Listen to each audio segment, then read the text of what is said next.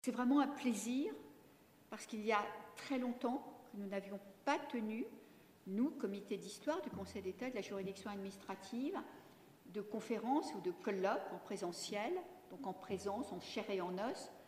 Ben, le dernier, euh, c'était le colloque sur les grands commis de l'État que nous avons tenu au début de l'année 2021. Donc vous voyez que ça fait plus d'un an que nous ne nous étions pas retrouvés dans ce double format et c'est donc vraiment un bonheur.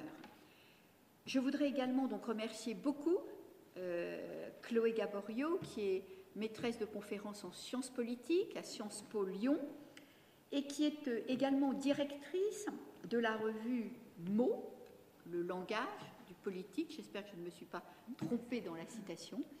Donc de venir réouvrir, refonder, si j'ose dire, ces conférences Vincent White, avec un thème extrêmement euh, alléchant, puisqu'il s'agit donc de la République et les groupements privés d'intérêt général, 1870-1914, une enquête dans les archives du Conseil d'État. Sujet doublement alléchant, parce que euh, le sujet des groupements privés d'intérêt général est un sujet, Francine Mariani Ducré, qui qui suit les fondations et les associations à la section de l'intérieur et qui est des nôtres ce soir ne me démentira pas, qui est, d'un intérêt majeur pour le, pour le Conseil d'État. Et puis au-delà du Conseil d'État, trois sociétés françaises, ces groupements euh, privés d'intérêt général, ont une action extrêmement importante au service de nos concitoyens. Sujet alléchant aussi parce qu'ils traitent évidemment de l'activité consultative du Conseil d'État, mais aussi, et cela sur une période relativement longue, puisque nous sommes, si j'ai bien calculé, sur 44 ans, donc presque un demi-siècle. Et puis, sujet d'importance également pour nous, parce que ce que vous allez nous dire, Madame Gaborio, est fondé sur l'exploitation des archives du Conseil d'État.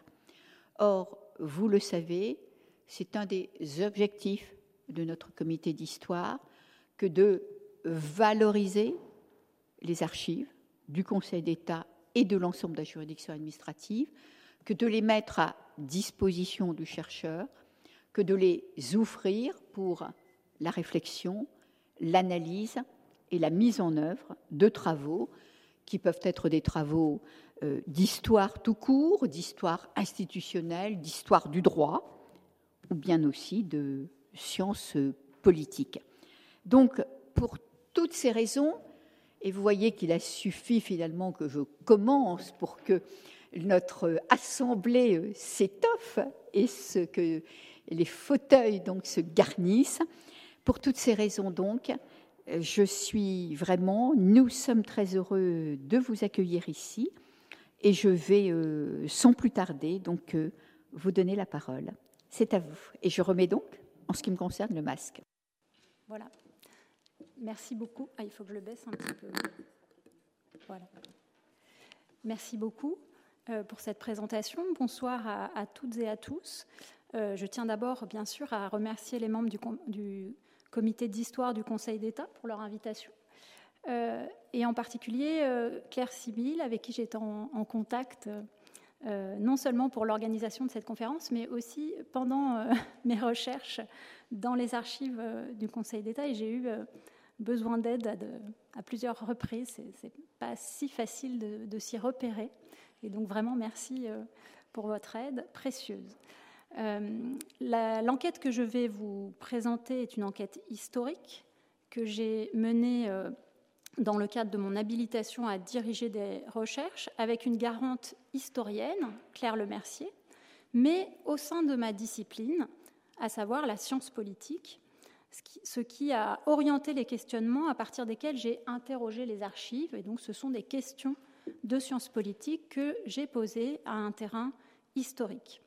L'enjeu pour moi était double d'une part, rendre compte de l'élaboration progressive d'une doctrine française des relations entre État et groupements privés d'intérêt général, en m'interrogeant notamment sur les critères invoqués par l'État pour légitimer et garantir l'existence au sein de la société d'un ensemble d'activités régies par des règles irréductibles à la loi du marché ou à l'intérêt purement privé, que ces activités soient publiques ou privées, ou comme dans le cas des associations et fondations reconnues d'utilité publique qui m'ont intéressé, à l'intersection du privé et du public.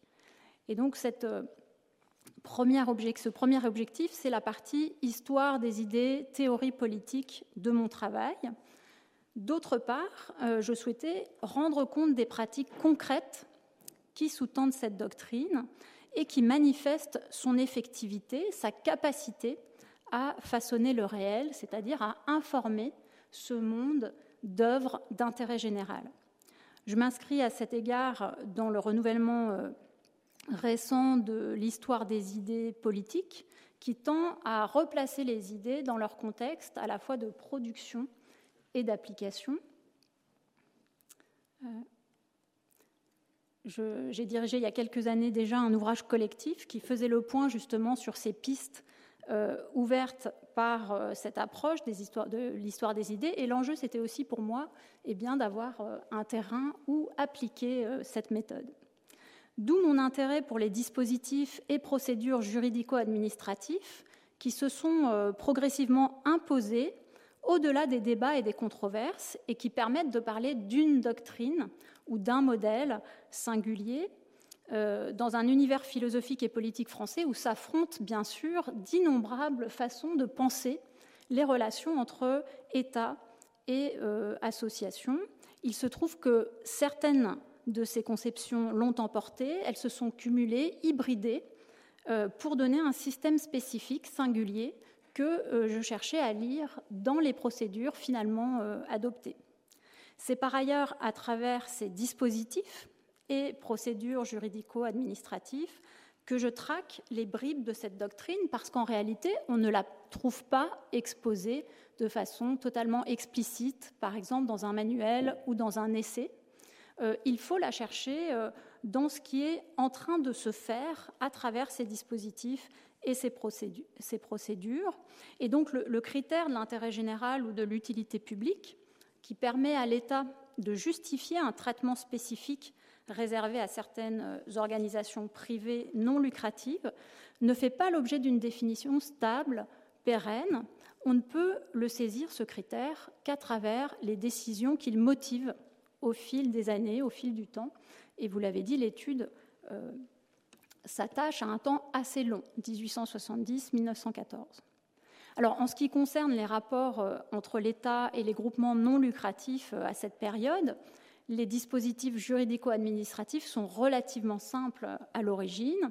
Du côté des textes, on a un relatif silence du Code civil, les articles 291 à 294 du Code pénal qui interdisent les associations de plus de 20 personnes non autorisées, la loi du 10 avril 1834 qui les complète en interdisant l'organisation des associations en sections, avec pour cible les associations qui tenteraient de contourner les articles du Code pénal en formant des sections de moins de 20 personnes, et euh, l'avis du Conseil d'État du 17 janvier 1806 qui réactualise la procédure de déclaration d'utilité publique des associations et fondations, qui prend en réalité ses racines bien avant.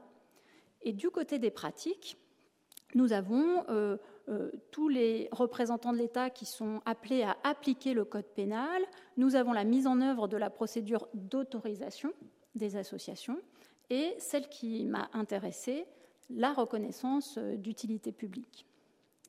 Pourquoi cette dernière m'a particulièrement intéressée C'est parce qu'elle repose sur l'idée que l'État doit distinguer au sein des groupements non lucratifs ceux qu'il doit davantage encourager au nom de l'intérêt général. Autrement dit, il y a sélection. S'il y a sélection, il y a critères plus ou moins implicites, et ce sont justement ces critères plus ou moins implicites que je voulais mettre en avant, faire émerger c'est justement ce qui détermine un rapport de l'État au groupement non lucratif, ici une sorte de partage ou de coproduction de l'intérêt général entre l'État et les associations. La reconnaissance d'utilité publique constitue en outre un enjeu beaucoup plus important à l'époque qu'aujourd'hui, parce qu'elle reste longtemps la seule façon pour les associations d'accéder à la personnalité morale. Et donc d'échapper à toutes sortes d'embarras liés à l'indivision dans laquelle euh, euh, restent les membres des associations qui n'en bénéficient pas. On le lit en filigrane dans les bulletins des associations ou dans les, dans les journaux lorsque les affaires sont médiatisées. Ici, la mort du trésorier met une association dans l'embarras parce que son patrimoine est confondu dans la succession avec les biens euh, personnels du défunt. Et donc on voit les membres de l'association chercher à, à retrouver le patrimoine de l'association. Là, parce qu'une compagnie de gaz refuse d'éclairer un local associatif sous prétexte que l'association n'existe pas, ne peut pas contracter en son nom propre. Cette importance explique sans doute que certains refus opposés par le gouvernement ou le Conseil d'État à des associations ou fondations fassent parfois la une des journaux, euh, ce qui, je crois, n'arrive plus euh, aujourd'hui. Alors ici, vous voyez euh, la une du petit journal du 13 octobre 1874. Donc le petit journal n'est pas euh, euh, ce journal extrêmement euh, diffusé qu'il sera à la fin du 19e siècle, début du 20e siècle, mais il tire déjà à plus de 350 000 exemplaires à l'époque. Et on a un article de trois colonnes intitulé L'utilité publique sur le refus du gouvernement de transmettre au Conseil d'État la demande de la société Franklin pour la propagation des bibliothèques, refus qui fait scandale qui vous permet un peu de remettre en perspective euh, ce travail qui euh, apparaît manifestement très important euh, et pour les journalistes et pour leur public. La procédure est longue pour les associations. À l'époque, elle dure en général deux ou trois ans, parfois beaucoup plus longtemps. Elle commence par des discussions au sein des associations elles-mêmes. Toutes ne souhaitent pas la demander, cette reconnaissance. Elle passe par la constitution d'un dossier qui lui-même doit traverser plusieurs étapes avant d'arriver au Conseil d'État. J'ai préféré me concentrer, quant à moi, sur l'étape de la procédure qui se déroule au Conseil d'État, pour des raisons que j'indiquais plus haut. C'est lui qui tranche, in fine. Il tranche, mais uniquement sur les demandes des associations ou fondations qui sont soutenues par le gouvernement. Alors il y a quelques cas de faux soutien où on espère du Conseil d'État qu'il dira non parce qu'on refuse d'endosser en tant que gouvernement euh, le refus, mais dans l'ensemble, ce sont des associations et fondations soutenues.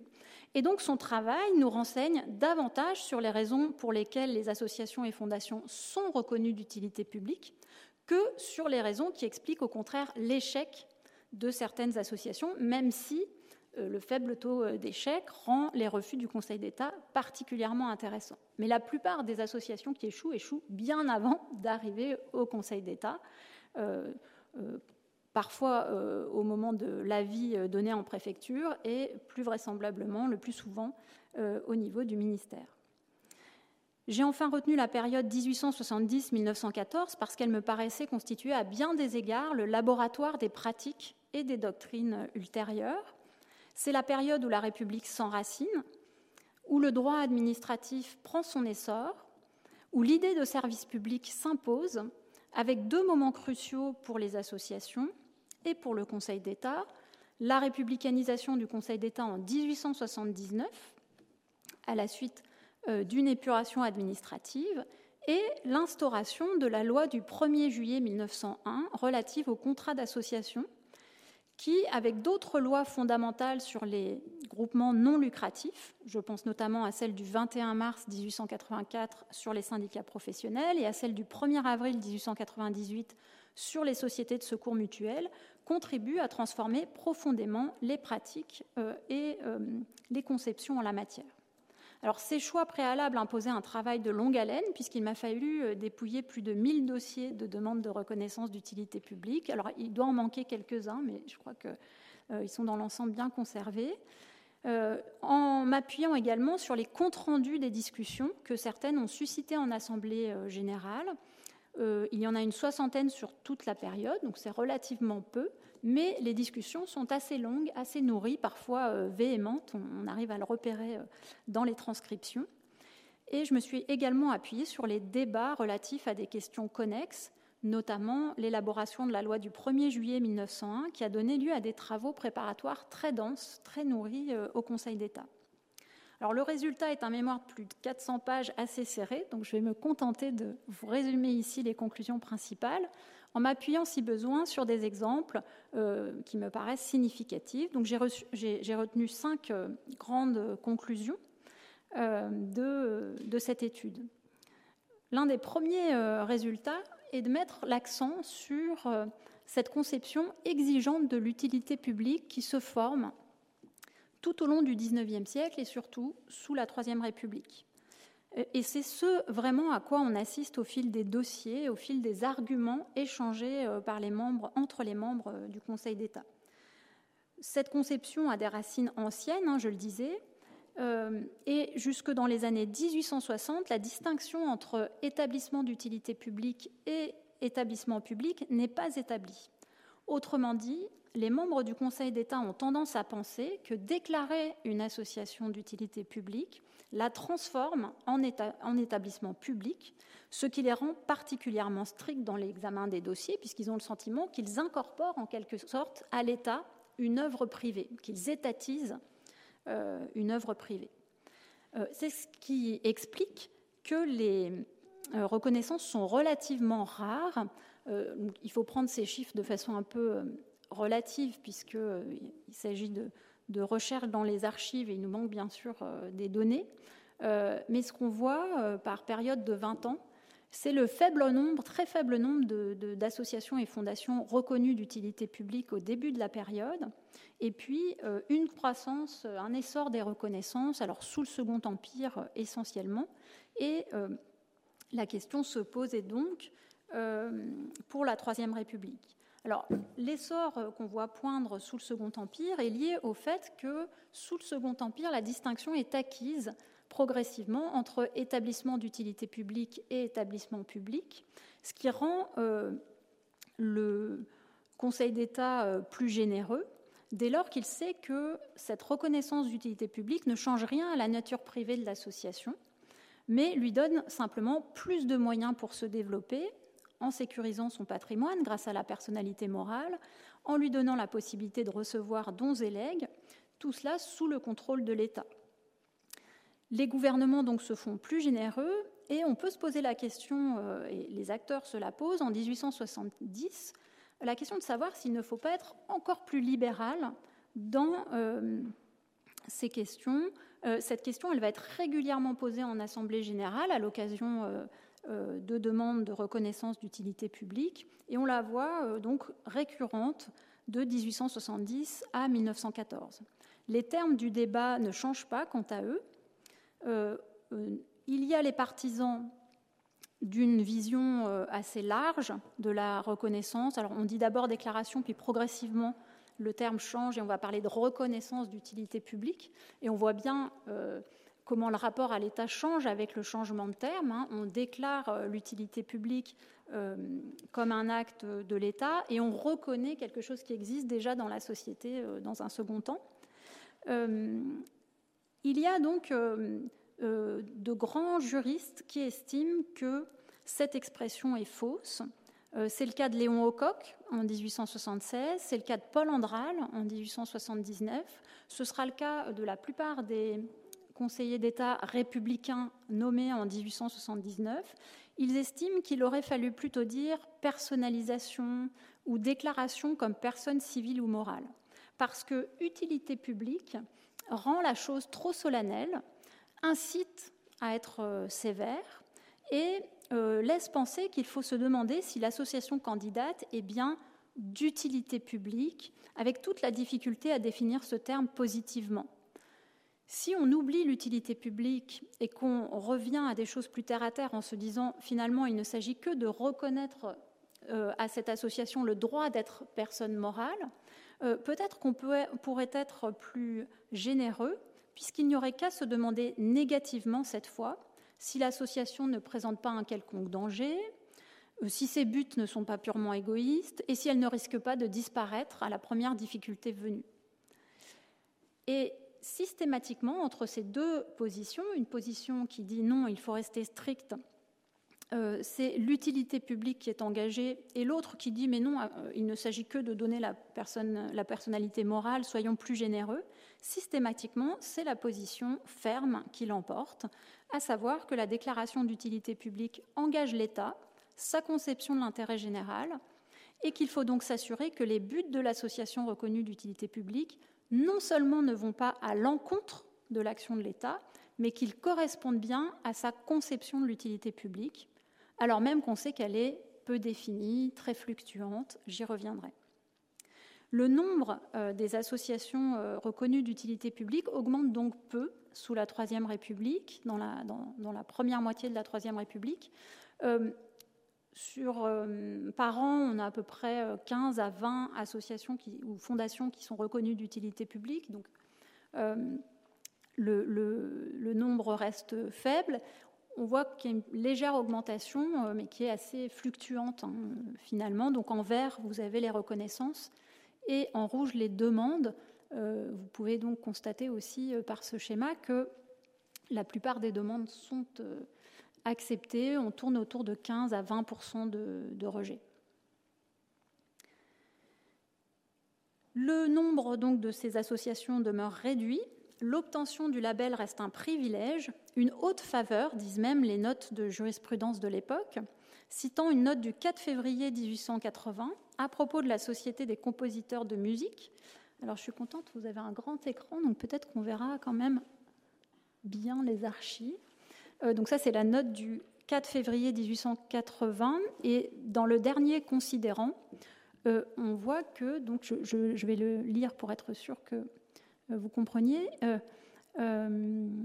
elle ne justifie pas, cette société, encore de longs et importants travaux ou de titres suffisants à la haute faveur qu'elle sollicite. La date est intéressante puisque la note intervient peu après la républicanisation du Conseil d'État, qui, est apparue au gouvernement de l'époque comme une invitation à soumettre de nombreux dossiers euh, d'associations. Et on voit là que le Conseil d'État l'arrête net dès les premières euh, demandes. Non, pas du tout, cela reste une haute faveur. C'est dit très gentiment dans cette note. Quand on lit les brouillons, ils sont un peu plus euh, véhéments. Les arguments avancés au fil des dossiers pour justifier cette sévérité sont très intéressants parce qu'ils prolongent en quelque sorte le travail doctrinal alors mené par le Conseil d'État à propos du service public, tout en puisant dans un réservoir très ancien de référence et de raisonnement. Donc la doctrine est peu républicaine en ce sens, elle est adaptée à la République euh, en quelque sorte. L'enjeu majeur reste le patrimoine des associations, qui est pensé en des termes très différents de celui des entreprises. Celle-là bénéficie d'une liberté beaucoup plus importante à l'époque, alors que le patrimoine des associations euh, pose question, inquiète. Il est souvent décrit comme une propriété collective. La lecture des archives montre qu'il vaut sans doute mieux parler de propriété sociale, voire socialisée, puisqu'elle intéresse, au sens fort, hein, elle touche les intérêts de pans nombreux de la société, bien au-delà des seuls animateurs euh, de l'association. Sont concernés les donateurs et les testateurs, les héritiers des donateurs, les bénéficiaires, mais aussi plus généralement l'ordre public. L'avis du 17 janvier 1806 le dit très bien en invoquant l'hypothèse d'une association charitable qui serait contrainte à la dissolution en raison de calculs défectueux euh, de, de ses animateurs. Donc ça, c'est l'avis euh, euh, de 1806. Euh, et ces calculs défectueux sont invoqués aussi dans le dernier considérant. Dans le cas où de semblables établissements viendraient à tomber, ils exposeraient ou le gouvernement à payer des hospices qu'il n'aurait pas créés, ou des malheureux à se voir victimes d'une confiance mal placée, après avoir perdu dans une longue et trompeuse sécurité tout moyen d'exister. Autrement dit, l'association euh, touchent des intérêts qui ne sont pas seulement ceux des animateurs, qui sont aussi euh, eh bien, euh, ceux qui ont donné, ceux qui ont confié leurs parents dans le besoin, ceux qui dépendent d'elles pour leur survie, c'est-à-dire le public. Le public est impliqué dans l'œuvre des associations. Plus les moyens de l'association sont grands, plus ils impliquent d'autres intérêts que les siens, plus ils doivent être contrôlés par l'État. Aujourd'hui, beaucoup font remarquer qu'il en est de même pour les entreprises, dont les activités aussi ont des externalités positives et négatives. Mais à l'époque, ces externalités euh, liées à l'entreprise semblent beaucoup plus faciles à gérer, à réguler, en raison du libéralisme dominant. Les individus apparaissent comme guidés par leurs intérêts privés, et donc, si une entreprise lèse des intérêts privés, eh ces intérêts pourront se manifester très facilement. Pense euh, le Conseil d'État et sans doute les gouvernements qui se succèdent euh, à l'époque. Au contraire, les intérêts brassés par une association, une association vont toujours au-delà de l'intérêt privé et sont dès lors beaucoup plus difficiles à défendre dans un système juridique et politique fondé sur l'intérêt privé. L'intervention de l'État apparaît donc nécessaire. Et donc là, on voit bien que la définition de ce qui est public, alors, est d'abord pensée par défaut ou plutôt par subsidiarité. C'est ce qui ne peut pas être pensé et régulé par le droit privé. Et cette définition, elle est néanmoins extensive. Lorsqu'un particulier fait don de son argent ou de ses biens pour une cause non lucrative, ce patrimoine perd son caractère privé, il devient public dans la mesure où il touche les intérêts de catégories ou de groupes auxquels le droit privé ne donne aucune arme ou pas suffisamment pour se défendre, et c'est cela qui justifie le contrôle des pouvoirs publics. Notons en passant que cette conception du don comme étant un geste essentiellement public est largement partagée à l'époque. La grande majorité des dons et legs va de toute façon vers des personnes publiques. C'est assez difficile de le calculé, mais on est sans doute entre 85 et 90% en 1910. Donc les, individus donnent essentiellement à l'État, à la commune, au département. Ce qui fait dire au président de la section de l'intérieur, Paul Dissler, en 1910, que la France n'a rien à envier aux États-Unis en matière de générosité privée. Et d'ailleurs, nous, nous disons générosité publique. Le deuxième euh, apport de cette étude, je l'aborderai très rapidement parce qu'il euh, ne représente sans doute pas une surprise pour vous. Quand les membres du Conseil d'État cherchent à déterminer la contribution à l'intérêt général d'une association pour savoir si elle mérite ou non d'être reconnue d'utilité publique, ils ne se fondent absolument pas sur une conception mystique ou transcendantale ou hypostasiée de l'intérêt général, contrairement à ce qu'on peut lire ici et là en histoire et surtout en sciences politiques. Leur approche est en fait extrêmement terre à terre. Il s'agit de déterminer très, concrètement tous les intérêts que brasse une association, y compris les intérêts de ceux qui ne se manifesteront pas si ces derniers sont lésés, par exemple les défunts qui ont légué leurs biens euh, pour une association et qui ne sont plus là pour protester si l'association en fait un usage contraire à son but, par exemple, les bénéficiaires les plus vulnérables qui n'ont pas les moyens de réclamer, etc. Dans ces affaires, le Conseil d'État se fait le représentant des morts, le représentant des pauvres. La notion de représentation des pauvres est d'ailleurs réactualisée euh, à l'époque pour faire euh, de l'État une sorte d'exécuteur testamentaire euh, des legs charitables et les détourner en partie des institutions religieuses.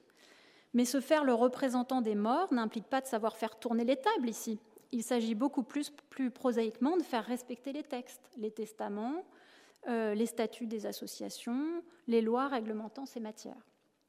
Et donc c'est un élément qui, encore une fois, doit vous paraître évident à vous, mais qu'il me paraît euh, important de rappeler fortement, dans la mesure où la thèse d'une mystique de l'intérêt général, elle débouche logiquement sur celle du caractère illégitime et autoritaire de toute intervention de l'État en son nom. Si l'intérêt général relève d'une mystique, il n'existe que dans l'esprit et les croyances des serviteurs de l'État, qui ne l'invoquent que pour justifier leur propre pouvoir et ou pour imposer des conceptions politiques qui ne reposent pas sur les intérêts des individus, qui les revendiqueraient euh, eux-mêmes, mais qui euh, sont imposés de haut en bas. On aurait là un témoignage de l'illibéralisme français, pour reprendre les termes de Pierre Rosanvallon. Alors que si on regarde ce qui se passe au tournant des 19e siècle et 20e siècle, on voit tout autre chose.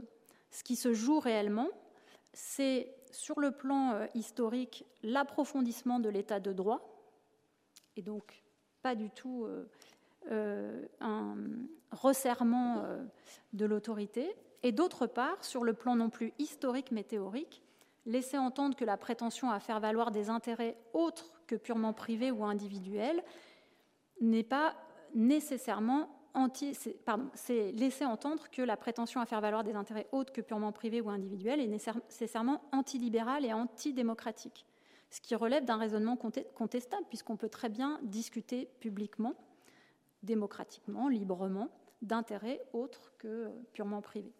Surtout si ces intérêts publics sont en réalité euh, très euh, concrets, donc très faciles à mettre en lumière. Le troisième résultat portait sur une, les, processus d'étatisation ou de privatisation que connaît la Troisième République. Alors souvent on dit que la Troisième République, c'est un grand moment euh, d'étatisation. Ce sont en effet les débuts de la construction de l'État social, ce qui peut faire penser à tort à un processus uniforme d'étatisation selon lequel l'État assumerait de plus en plus de tâches accomplies euh, jusque-là par le secteur privé. Ce que montrent les archives de la reconnaissance publique des associations et fondations, c'est que la dynamique du travail du Conseil d'État joue au contraire dans l'autre sens, dans le sens d'une privatisation des services rendus au public, ou pour le dire autrement, d'une désincorporation du social hors de l'État. Les établissements euh, d'utilité publique, longtemps considérés comme des organismes incorporés à l'État, comme des établissements publics, apparaissent alors désormais clairement comme des personnes morales privées ce qui implique de repenser les contours de l'intérêt général assumé par leurs œuvres et de préciser les règles de fonctionnement qui en découlent. Les membres du Conseil d'État sont ainsi amenés à distinguer progressivement, d'une part, les missions d'intérêt général assumées par l'État, les départements et les communes, et les activités d'utilité publique menées par les particuliers.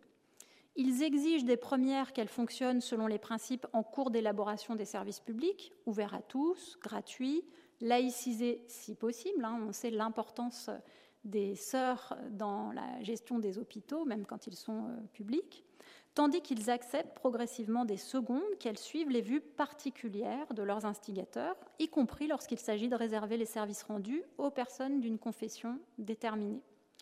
On le voit bien dans le cas de la Société de bienfaisance des Dames protestantes de Bordeaux, qui est examinée à la fin des années 80, qui euh, agite beaucoup l'Assemblée générale euh, sur le moment et qui fait euh, jurisprudence. L'affaire intervient alors que les républicains au pouvoir depuis 1879 s'efforcent de reprendre en main les établissements publics du culte, avec le soutien du Conseil d'État. Dans un avis du 13 juillet 1881, euh, celui-ci refuse d'approuver un certain nombre de legs destinés à des fabriques et à des conseils presbytéraux, au motif qu'ils contreviennent au principe de spécialité selon lequel ces établissements ne peuvent recevoir des legs que pour le culte et pas pour une cause différente, ici la charité. Il leur est donc désormais interdit de recevoir des biens dans l'intérêt des œuvres charitables qu'ils chapeautent. Ce revirement de jurisprudence complique le fonctionnement d'un certain nombre d'œuvres charitables, euh, au profit desquelles les fabriques et conseils presbytéraux recevaient de nombreux dons et legs et leur euh, transféraient. Une grande partie d'entre elles n'ont pas la personnalité morale, donc elles ne peuvent pas recevoir dons et legs, et elles sont donc amenées à faire la demande de reconnaissance d'utilité publique pour continuer à euh, assumer les mêmes tâches. La plupart euh, sont protestantes, la plupart se plient euh, aux injonctions euh, du Conseil d'État, sauf la Société de bienfaisance des Dames protestantes de Bordeaux, qui refuse de laïciser ses statuts. Alors laïciser ses statuts, c'est une demande du Conseil d'État, mais c'est une demande qui concerne exclusivement les bénéficiaires. Donc par exemple, dans ces statuts, la Société de bienfaisance des Dames protestantes de Bordeaux peut rester protestante dans son nom. Elle reste une assemblée de protestantes, ça ne pose pas problème. Ce qui pose problème pour le Conseil d'État, c'est euh, l'article 1 qui définit le but de l'association. Euh, secourir les pauvres de l'Église réformée habitant la ville et la banlieue de Bordeaux. Donc l'idée de réserver des secours à euh, des indigents d'une certaine confession. Son insistance, l'insistance de la Société de bienfaisance des Dames protestantes de Bordeaux à maintenir cette clause dans ses statuts euh, irrite les plus républicains euh, du Conseil d'État, ceux qui sont rentrés au Conseil d'État au moment de l'épuration, et notamment le président de la section de l'intérieur, Paul Collet, qui euh, insiste pour refuser la demande de l'association au nom de la neutralité de l'État. Il subordonne donc l'utilité publique aux principes appliqués aux services publics gérés par l'État. Les autres, et c'est pour cela que la section est divisée, le plus souvent issus de l'ancien Conseil d'État, sont eux-mêmes fortement impliqués dans des œuvres charitables confessionnelles et ils défendent au contraire euh, l'association. C'est le Conseil d'État lui-même qui l'a contrainte en quelque sorte à demander euh, la reconnaissance d'utilité publique dont elle n'avait pas eu besoin jusqu'à présent, et lui refuser la reconnaissance d'utilité publique aurait pour effet de priver les pauvres du bénéfice de ces dons et legs. Donc la, section ne trouve pas de solution et Paul Collet propose un compromis assez étonnant qui consiste à approuver les statuts dans la rédaction souhaitée, à faire semblant de ne pas avoir vu l'article et à accompagner ces statuts d'une note particulièrement ferme sur le fait qu'on ne pourra pas accepter euh, ce type de statut. Donc on accepte en faisant croire qu'on n'a pas vu. On n'a pas vu, mais on fait quand même une note qui dit qu'on a vu et que c'est assez scandaleux. Je, vous montre le, projet de note et en particulier la fin de cette note. Hein. Euh, la section insiste à nouveau elle estime que l'État ne saurait consacrer officiellement des distinctions entre les pauvres de telle ou telle religion quand il s'agit de distribution de secours. Si l'association persistait à refuser d'introduire dans ses statuts une modification demandée, au nom des principes généraux de tolérance et de neutralité confessionnelle de l'État, la section de l'intérieur ne pourrait donner un avis favorable au projet de décret qui lui est soumis et qui est signé en même temps que la note. Le procédé embarrasse une partie des membres de la section. Paul Collet meurt, ça n'a rien à voir avec cette affaire, euh, rassurez-vous. Et le nouveau président de la section de l'intérieur, Georges Coulon, lui aussi républicain, préfère quand même soumettre euh, la proposition de Paul Collet à l'Assemblée générale du Conseil d'État, et c'est là qu'elle est rejetée. Donc l'association est reconnue d'utilité publique sans avoir à modifier ses statuts. La jurisprudence euh, change, on peut reconnaître un établissement d'utilité publique comme établissement d'utilité publique une œuvre ayant un caractère confessionnel et réservant ses secours euh, aux pauvres d'une certaine confession. Autrement dit, et les membres du Conseil d'État en ont tout à fait confiance au moment où ils discutent de ce cas, l'utilité publique à partir de ce moment-là doit être distinguée du service public. Les activités privées d'intérêt général ne sont plus nécessairement soumises aux mêmes exigences que celles assumées par des personnes publiques. Et ce qui est particulièrement intéressant, c'est de constater que le mouvement d'élaboration du service public et de reprise en main des établissements publics du culte eh bien, correspond un mouvement parallèle et complémentaire de reconnaissance du caractère privé de certaines activités d'intérêt général. On peut en dire de même en 1905, lorsque la loi de séparation de l'Église et de l'État conduit à reconnaître massivement comme établissement d'utilité publique des associations confessionnelles. Si on regarde à nouveau euh, l'évolution des, demandes. On voit un pic en 1905. Euh, séparation des églises et de l'État. Les établissements euh, publics du culte deviennent des associations euh, cultuelles. Et donc, on demande à leurs œuvres charitables de devenir des associations reconnues d'utilité publique et on leur garantit que le Conseil d'État sera très libéral sur leurs demandes. Et de fait, elles sont nombreuses à le demander et à l'obtenir. La raison avancée par le gouvernement et le Conseil d'État est complètement pragmatique. Il faut bien donner un statut à ces activités qui ont toujours existé. Mais on voit bien que juridiquement et symboliquement, cela signifie tout autre chose. Les œuvres confessionnelles quittent la sphère publique des établissements publics pour entrer dans la sphère privée des établissements d'utilité publique. Et c'est en ce sens qu'on peut parler de formes de désétatisation qui correspondent avec les formes d'étatisation qui ont été, elles, bien documentées euh, pour la période. Alors, quand on parle de désétatisation, on voit bien que euh, la situation n'a pas grand-chose à voir avec celle à laquelle nous assistons aujourd'hui. Certes, la situation du début de la Troisième République évoque à bien des égards la nôtre, des missions de service public confiées par l'État à des groupements non lucratifs, dans un contexte où les élites politiques et euh, économiques sont en grande partie acquises au libéralisme.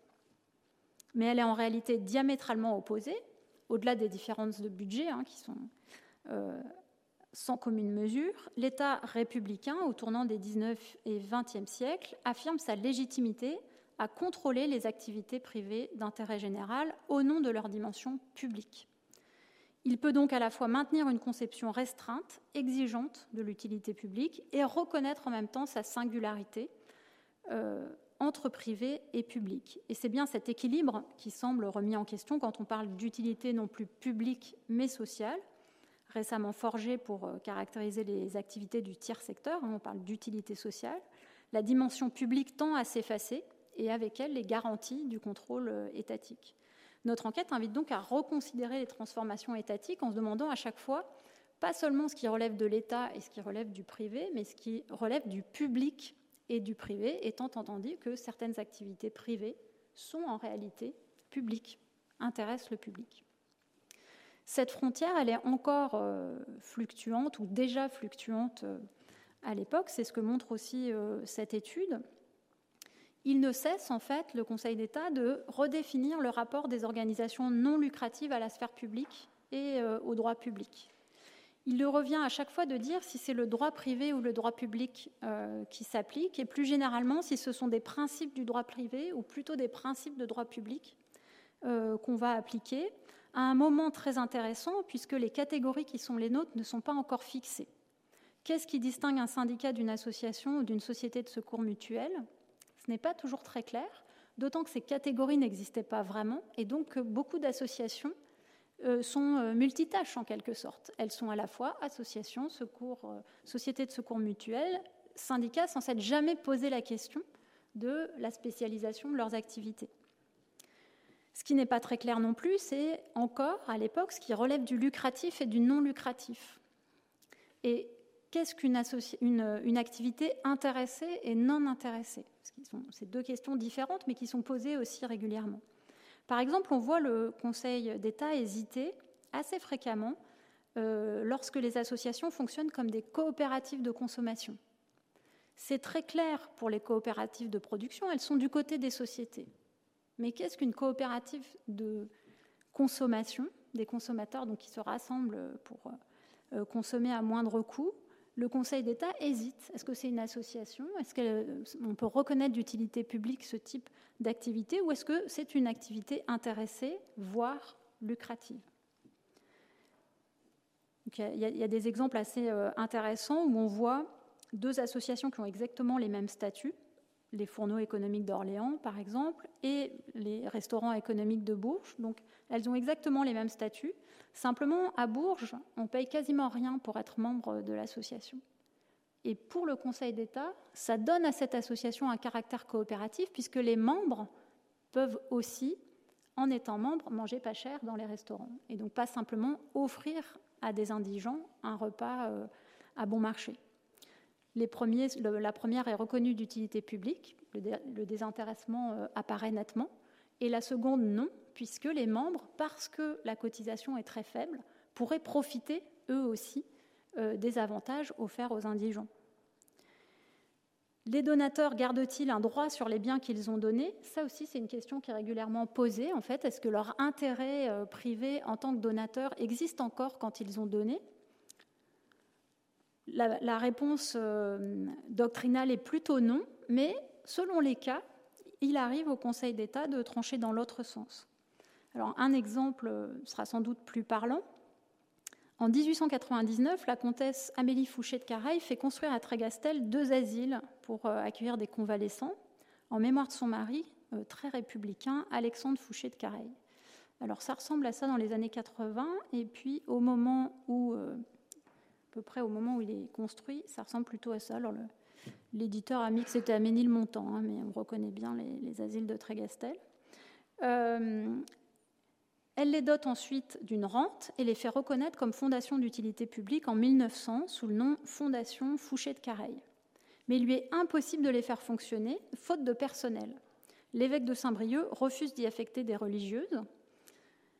Le dossier dit pas exactement pourquoi, mais on peut imaginer que le prélat estime la foi de la comtesse insuffisante pour euh, racheter les péchés de son mari. C'est l'histoire que je me suis racontée. En tout cas, euh, la fondation ne fonctionne pas. Et en 1904, donc, euh, Amélie Fouché de Caraï prend acte de l'échec de son projet et demande au Conseil d'État de retirer la reconnaissance d'utilité publique et de lui rendre ses biens. Alors, le projet de décret est, discuté euh, avec euh, beaucoup d'inquiétude par les, membres du Conseil d'État. Pourquoi? Parce qu'il n'y a aucune trace d'acceptation de la donation par le Conseil d'administration de la Fondation, et pour cause, il n'y a jamais eu de Conseil d'administration. La section de l'intérieur propose donc d'adopter le projet de retrait et de demander à la fondatrice de réunir un conseil d'administration ad hoc pour statuer sur la liquidation des biens et puis pour les récupérer. Mais Georges Coulon, qui est entre-temps devenu vice-président du Conseil d'État, s'y oppose. Ce serait en effet, selon lui, permettre à la comtesse de reprendre ses biens et donc d'encourager les intrigants à suivre son exemple pour retirer les honneurs de la philanthropie sans en payer le prix. Donc on voit que c'est très important en fait de donner, de donner publiquement, et si c'est si facile de reprendre, tout le monde va le faire pour euh, euh, se gargariser de philanthropie. Et donc la solution qu'il propose, lui, consiste plutôt à demander à la fondatrice de réunir un conseil d'administration, mais qui acceptera la donation, qui ensuite votera la dissolution de la fondation et qui permettra donc la liquidation des biens selon les statuts. Dans les statuts, il est indiqué que les biens iront au profit de l'Association des Dames françaises, l'ancêtre de la Croix-Rouge, dont la présidente n'est autre qu'Amélie Fouché de Carreil, donc tout va bien. Son raisonnement euh, est le suivant. La donatrice s'est saisie, dessaisie d'une partie de ses biens au profit d'une fondation reconnue d'utilité publique. Ils ne lui appartiennent plus. Ils appartiennent à la cause. Et qui est le garant de la cause? L'État, le Conseil d'État. Et donc c'est au Conseil d'État de s'assurer que ces biens vont effectivement à la cause qu'ils doivent servir, donc soit Trégastel, soit la Croix-Rouge. L'affaire est donc renvoyée à la section, mais cette dernière persiste beaucoup de tractations. Euh, dans la mesure où la donation n'a jamais été acceptée formellement, les biens doivent revenir à la fondatrice. En plus, il ne faut pas la décourager parce qu'elle est dans beaucoup d'œuvres et il faut qu'elle continue à pouvoir donner comme elle le souhaite. Et donc finalement, en 1905, donc ça dure très longtemps, hein, ça dure cinq ans toute cette histoire, le Conseil d'État tranche en faveur euh, de la comtesse.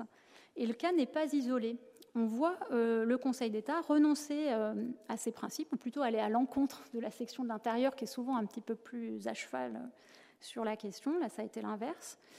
C'est le cas pour la Fondation Thiers en 1893, la Société Goncourt en 1903, la Fondation Rothschild pour l'amélioration de l'existence matérielle des travailleurs en 1904, qui toutes les trois, pour différentes raisons, ne suivent pas complètement les recommandations du Conseil d'État, mais on les laisse quand même on valide quand même leur statut pour la Fondation Terre, pour la, Société Goncourt et le procédé pour la Fondation Rothschild qui ne veut surtout pas passer par la section de l'intérieur et qui arrive à faire traiter son cas par la section euh, du commerce.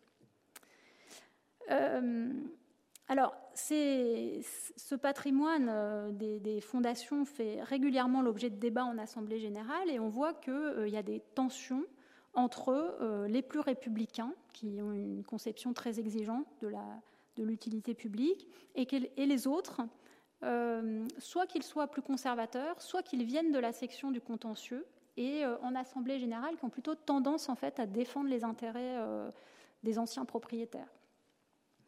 en insistant pour que les donateurs gardent d'une certaine façon leurs leur droits sur le patrimoine. Ces discussions soulignent le défi nouveau que constitue alors l'existence d'un secteur privé, et on voit que c'est encore le nôtre. Comment inciter les particuliers à prendre en charge des causes publiques? Il faut quand même les intéresser, les intéresser au désintéressement, sans renoncer cependant à réguler leurs activités au nom de leurs conséquences sur le public. Et à l'époque, on voit le Conseil d'État euh, hésiter.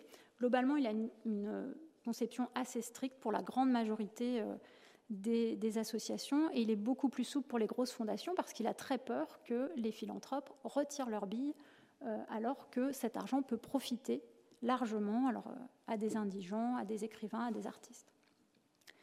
Euh, je terminerai sur ce dernier résultat qui consistait à objectiver les critères. alors explicite, c'était simple, hein, le Conseil d'État l'avait fait avant moi, mais plus implicite aussi de la reconnaissance. Euh, on voit euh, à travers ces discussions sur les fondations que le Conseil d'État peut se montrer plus ou moins souple. Et donc c'est ce qui m'a euh, conduite à me demander si les conseillers d'État faisaient bien ce qu'ils disaient faire, c'est-à-dire si les arguments qu'ils échangeaient correspondaient effectivement à leurs décisions en la matière. À cette fin, je me suis appuyée sur des critères objectivables, qu'ils soient explicites. Alors, le Conseil d'État affiche ces critères. Hein. Il faut que l'association soit relativement ancienne, que euh, l'association ou la fondation ait du patrimoine, un certain nombre de membres, et que son objet entre dans les objets reconnus euh, d'utilité publique. Et j'ai essayé aussi d'objectiver des critères plus implicites, par exemple la localisation du siège, est-ce que ça compte dans euh, l'analyse d'une demande, la période, ou la personnalité du président de la section de l'intérieur. Je les ai associés, tous ces critères, dans un tableur au succès ou à l'échec de la demande et soumis ces critères à une régression logistique, c'est-à-dire un calcul qui permet de mesurer le poids respectif de chaque critère en le neutralisant, c'est-à-dire en le mesurant, toutes choses égales par ailleurs, c'est-à-dire tous critères, tous les autres critères introduits, annulés. Alors les, résultats figurent dans, les tableaux suivants. Euh, ça, fait des gros tableaux. Alors du coup, je, les ai découpés en petits pour que vous voyez mieux. Donc on va les voir euh, euh, par section. alors dans la colonne de gauche, vous avez les critères pris en compte. Donc ici, on a le critère du patrimoine. ensuite, vous avez le nombre de dossiers pour lesquels j'ai l'information, car les archives sont lacunaires la significativité statistique des résultats. Donc quand vous avez une étoile, ça signifie que le résultat est statistiquement euh, signifiant.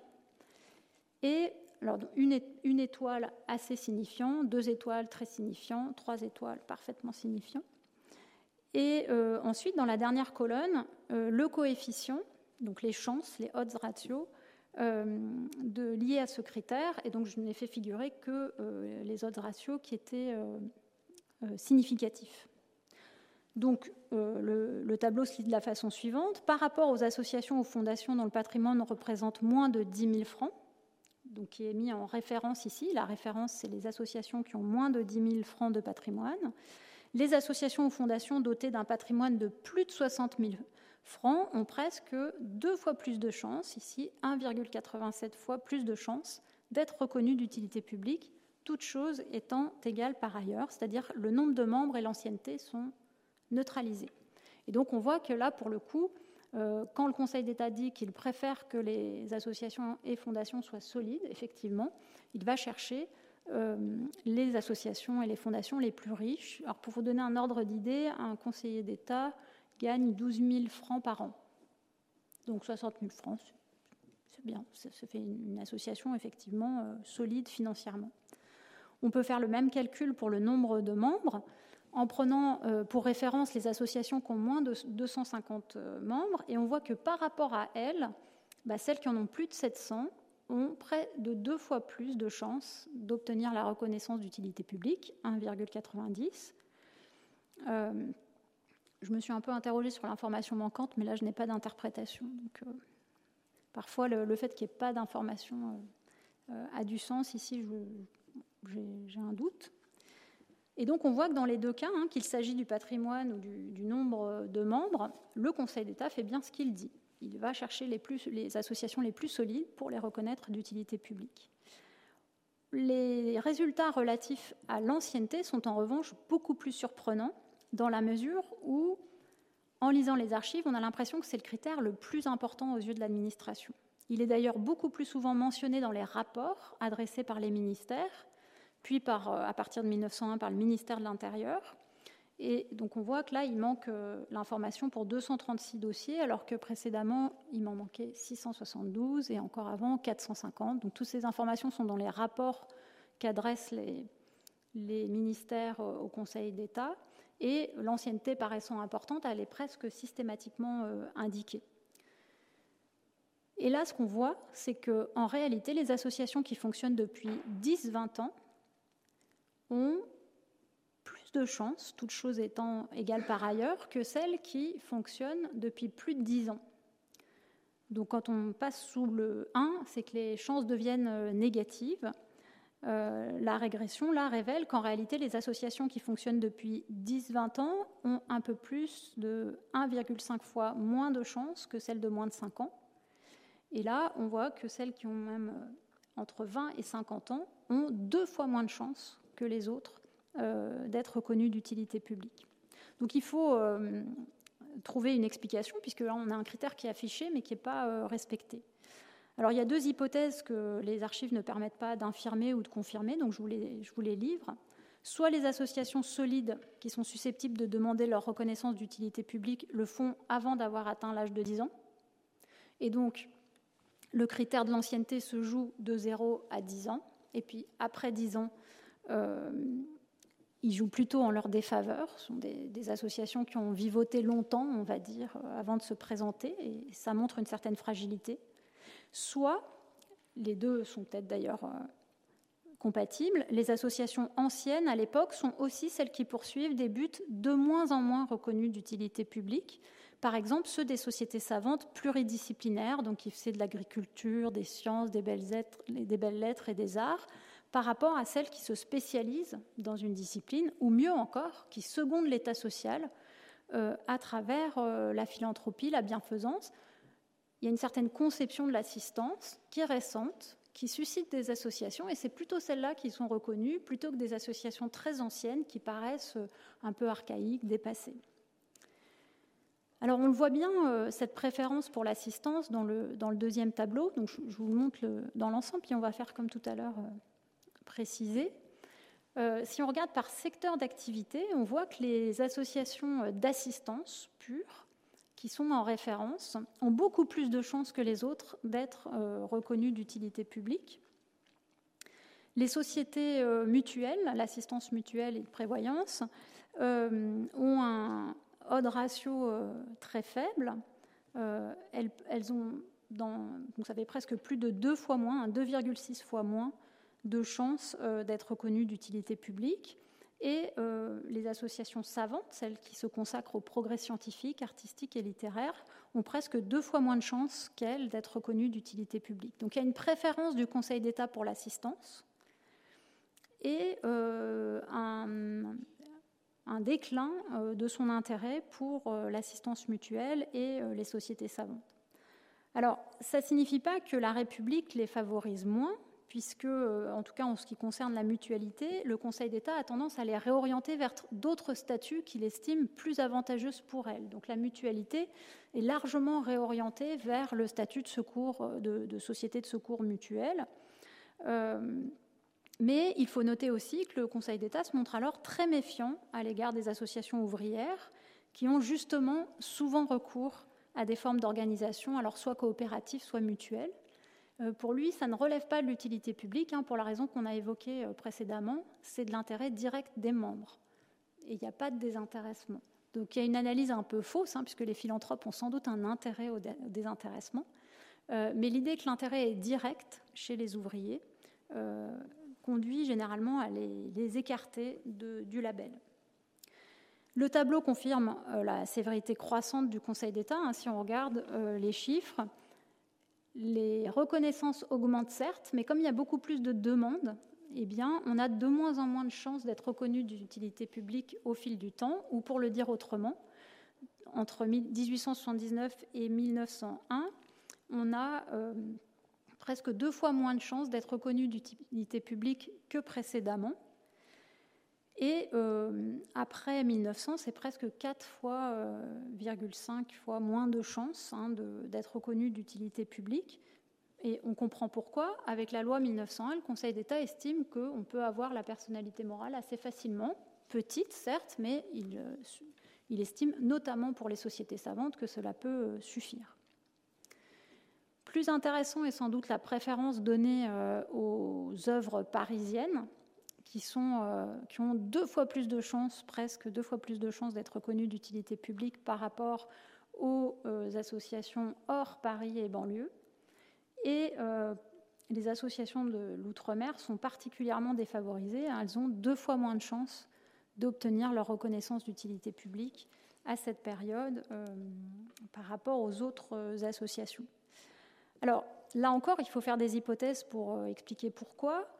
Euh, en regardant les lettres de sollicitation et de recommandation qu'on trouve dans les dossiers, on voit euh, bien que la proximité géographique, elle compte. Euh, dès lors que le Conseil d'État demande des renseignements complémentaires ou demande des modifications statutaires, on voit dans ces lettres des représentants des œuvres remercier le rapporteur pour sa disponibilité, donc on sent qu'il y a eu plusieurs rendez-vous. D'autres se désolent de vivre trop loin pour pouvoir discuter et donc de ne pas bien comprendre par lettre euh, le processus. Euh, et puis pour l'Algérie, il faut sans, doute souligner l'effet contre-productif de la création en 1905 d'un service indépendant des autres directions qui va euh, gérer toutes les affaires algériennes, y compris les reconnaissances d'utilité publique. Et manifestement, le chef de service est peu au fait des pratiques de reconnaissance d'utilité publique. Donc on voit qu'il envoie des dossiers microscopiques qui, font presque une page, deux pages, pas plus.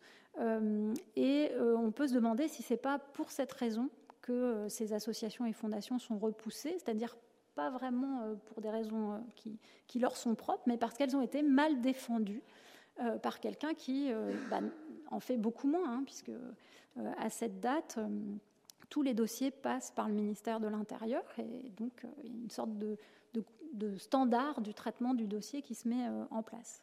Alors les personnes chargées du traitement du dossier comptent aussi. Hein, si on regarde, alors est-ce que je l'ai fait correctement? Oui. Si on regarde les présidents de section, donc jusqu'en 1910, euh, Paul Dissler, et puis euh, euh, après Henri de Villeneuve. Je me suis consacrée juste ici à la période 1901-1914 pour annuler le, poids de la loi 1901. on voit qu'il vaut mieux passer sous Villeneuve que sous Dissler. Hein. presque cinq fois plus de chances quand vous tombez sur, sur Henri de Villeneuve. Et c'est amusant parce que les deux hommes sont très différents. Euh, Dissler est un républicain austère, un bourreau de travail, euh, dit-on dans les, dans les commentaires. Euh, il est, semble-t-il, assez colérique. On le voit à ses interventions dans les comptes rendus d'Assemblée générale, dans certains commentaires de presse aussi qui soulignent son fort caractère. J'ai eu l'impression que ce n'était pas très positif. Et il est par ailleurs convaincu que la reconnaissance d'utilité publique doit être réservée à des associations et fondations triées sur le volet, et que les particuliers, s'ils veulent donner, doivent donner à l'État, aux départements et aux communes qui savent faire. Et donc, vraiment à des, privés que si c'est des privés euh, euh, très euh, solides dans leurs intentions et dans leurs réalisations. À l'inverse, Villeneuve est un conservateur, c'est un catholique. On s'étonne d'ailleurs en 1879 qu'il ne soit pas épuré avec les autres, et on s'étonne encore plus qu'il ne démissionne pas comme l'ont fait plusieurs de ses collègues. C'est un homme dont l'affabilité et la courtoisie sont soulignées par plusieurs sources, qui est convaincu qu'il faut encourager la générosité et les initiatives privées, en particulier euh, confessionnelles. Et quand on lit les lettres de recommandation euh, que j'ai évoquées il y a un instant, on est frappé par le nombre de celles qui cherchent à convaincre Dissler, alors que personne manifestement ne cherche à s'adresser à Villeneuve. C'est un peu comme euh, quand on veut être nommé professeur d'université plus les places sont chères, plus les candidats ont le sentiment qu'il faut faire jouer euh, ces relations. Et, là, c'est pareil. Avec Dissler, il faut absolument faire jouer ces relations. On a plein de lettres de recommandation. Avec De Villeneuve, apparemment, ça passe tout seul. Donc, les dossiers arrivent tels quels. Alors, ces lettres, comme les brouillons des, rapporteurs, en disent souvent plus que les, avis, hein, les notes, les comptes rendus qui sont parfois un peu secs. Elles lèvent le voile sur leur fréquentation, leurs affinités. Je vous en montrerai deux pour terminer qui sont assez amusantes. Là, on a un ami de Georges Coulon qui, est euh, Fernand Chixal, qui a fondé la Société des ateliers pour aveugles, qui aimerait qu'elle soit reconnue d'utilité publique et qui lui écrit, euh, donc c'est dans le dossier, Décrochons enfin cet insaisissable timbal, et vous aurez, mon cher Georges, bien mérité de la patrie, des aveugles et de votre très dévoué Fernand.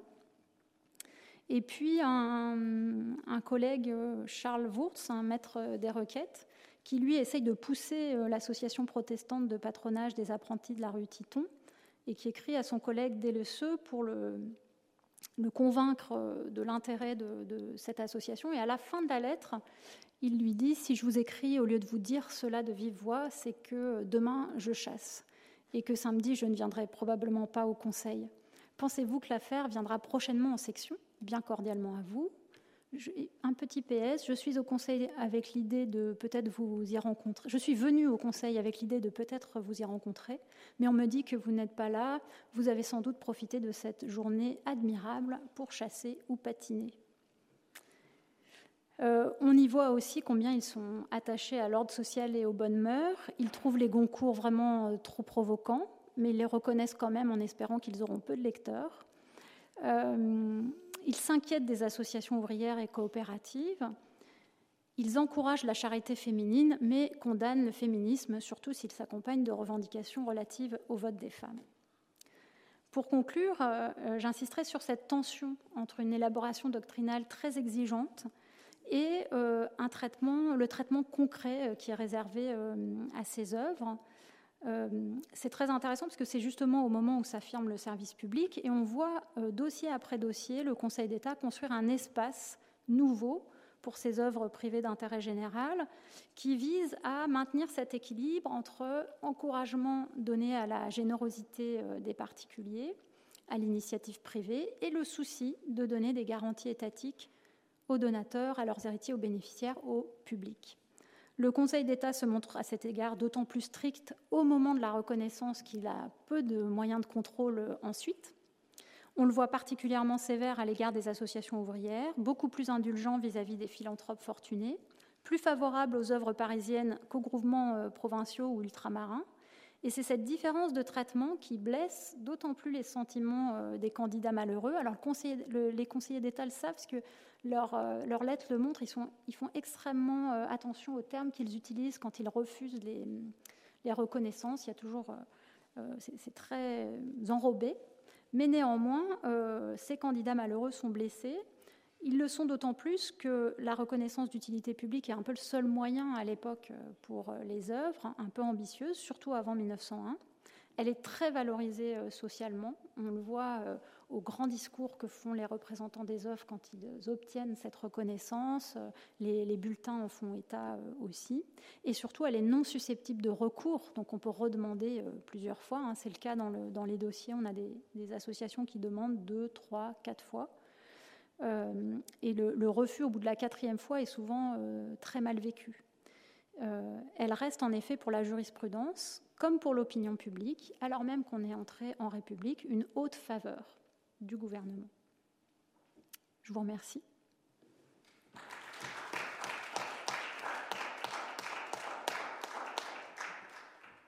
Eh bien, merci beaucoup, euh, chère madame, pour cette euh, fresque.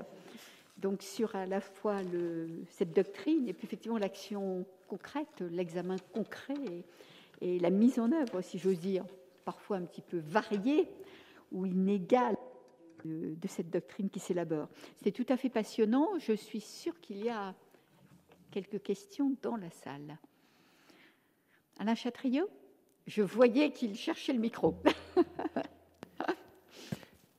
Merci Madame la Présidente et merci Chloé Gaborio. C'était effectivement très riche et, c'est intéressant parce que je, réfléchissais à la, remarque de notre Présidente tout à l'heure sur la diversité des disciplines. je, je regrette hélas que à cette date nos collègues juristes ne soient pas plus présents parce que j'aurais bien aimé entendre leur réaction face au fait de leur rappeler qu'il y a bien des enjeux de construction doctrinale, mais il y a bien aussi une adaptation au cas, et c'est vraiment un des éléments très spécifiques de cette institution, en particulier quand, comme sur tous les sujets que vous avez abordés, elle traverse des questions euh, absolument majeures pour la vie politique et la vie de la société de ce moment. Et d'un moment assez long. Et c'est là où j'aurais euh, peut-être une question, parce que, y compris dans, dans, vos très riches tableaux, qui, euh, là aussi, après le, la diversité des cas, essayaient de nous remettre de la pondération dans, les critères explicites et implicites, je, me suis quand même posé une, question, mais je ne sais pas à quel point le, nombre de cas étudiés permettait de croiser ces deux dimensions vous avez présenté, si j'ai bien suivi, mais j'espère que oui, deux tableaux successifs, la périodisation d'un côté et les enjeux des thématiques de l'autre.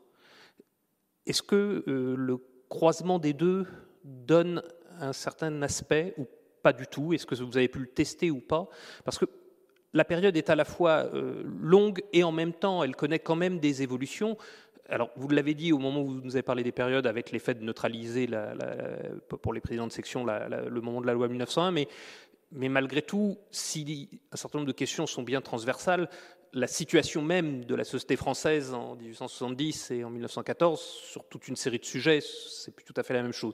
Est-ce qu'on peut le voir aussi dans l'acceptation ou le refus en fonction des thématiques? Est-ce qu'on verrait une, dimension euh, de périodisation ou est-ce que ce, croisement-là serait euh, statistiquement euh, non, non valide? Et puis, je, me posais une question sur un, excusez-moi, je me permets d'en profiter, sur, un tout autre plan, parce que vous l'avez moins réévoqué, mais parce que le, dossier que vous nous présentez est déjà très très riche. je m'interrogeais, est-ce que dans les argumentations, des éléments de comparaison internationale sont parfois mobilisés ou pas du tout? On sait que dans les moments que vous avez rappelé un, moment brièvement de, construction des travaux en amont de la loi de 1901, c'est un moment où le, Conseil d'État, mais d'ailleurs tout le droit public de, l'époque, regarde en permanence à l'international. Je me suis demandé si cette dimension interagissait ou au contraire euh, pas du tout dans les, dossiers tels qu'ils sont instruits et, dans les échanges d'arguments. Parce que là aussi, je tiens à le redire, un, des, éléments les plus passionnants de votre, présentation, c'est le fait de, de suivre au Conseil d'État les différents lieux d'instruction de ces dossiers et de voir à travers les éléments d'archives combien le débat peut se déplacer du travail du rapporteur qui dialogue avec les associations au travail de la section de l'intérieur et au débat, parfois très vif en Assemblée générale, aussi à cette époque-là, même si on en a parfois une vision plus pacifiée, il, se débat encore beaucoup de choses. Mais merci beaucoup pour la richesse de, ce dossier.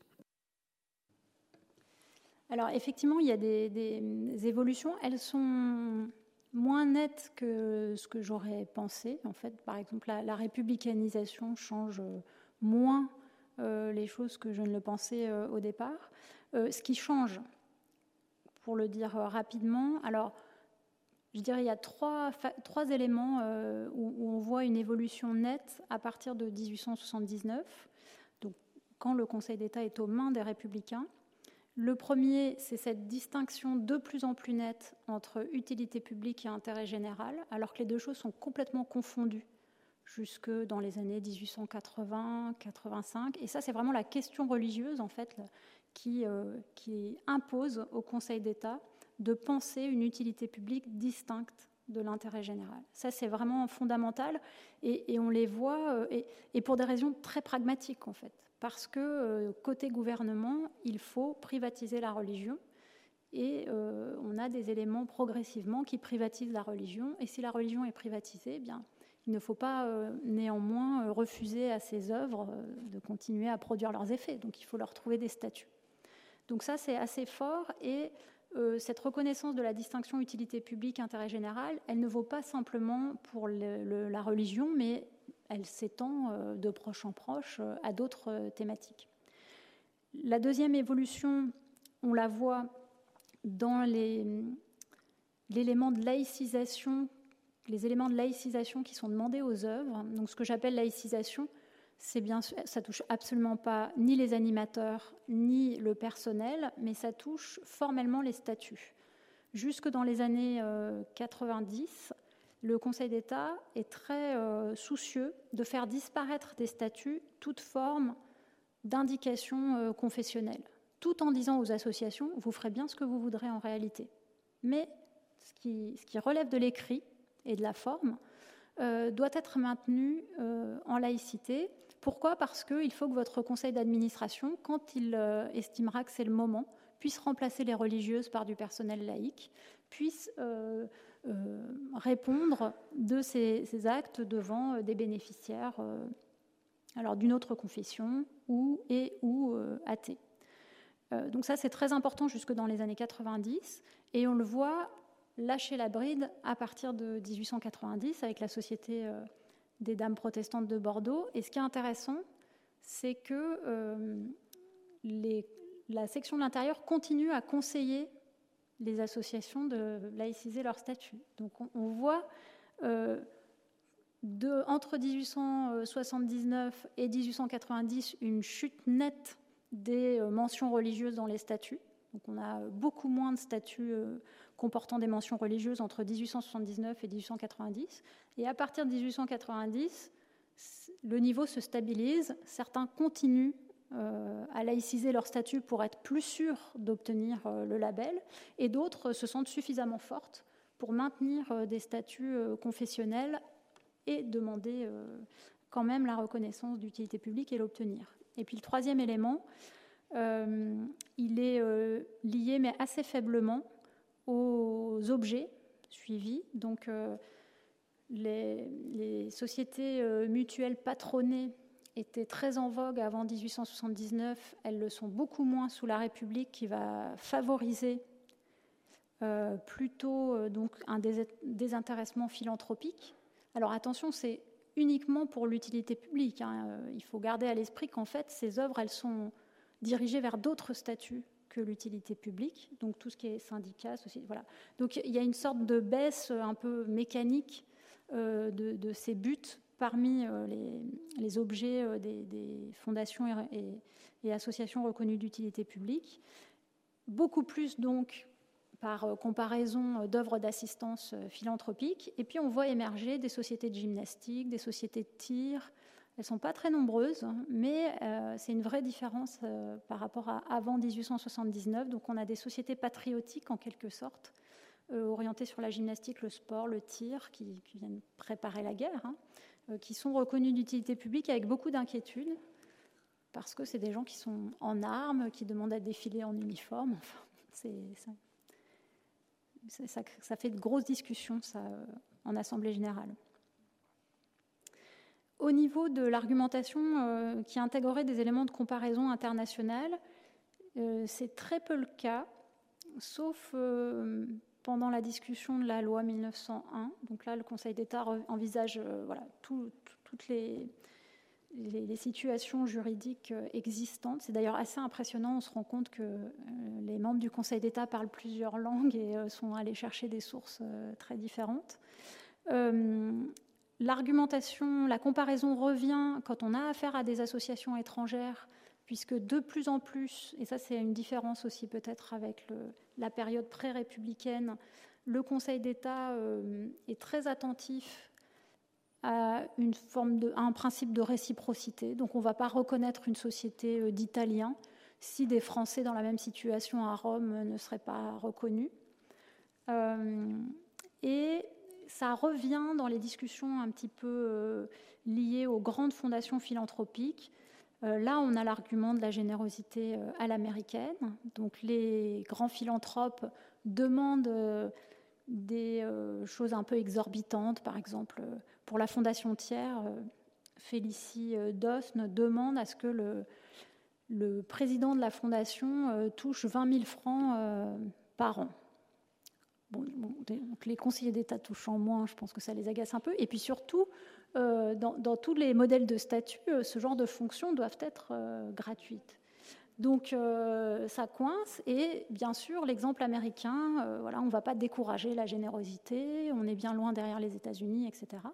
Et c'est là que, Paul Dissler est intéressant parce que lui va faire les comptes. Et, c'est lui qui dit, mais non, regardez, la France est euh, très généreuse. Elle donne, mais différemment. Elle donne aux personnes publiques, elle donne à l'État, elle donne aux communes, elle donne aux départements. Euh, et c'est assez intéressant parce qu'aujourd'hui, on a des historiens qui montrent qu'aux États-Unis, la générosité qu'on appelle privée là-bas est surestimée puisqu'elle euh, intègre dans le calcul les subventions publiques. Donc euh, on a beaucoup de mal à faire la comparaison. Je ne sais pas si, ce serait possible. On a, des appréhensions du monde et des catégories juridiques qui sont tellement différentes. Mais d'après Dissler, on n'a rien à leur envier.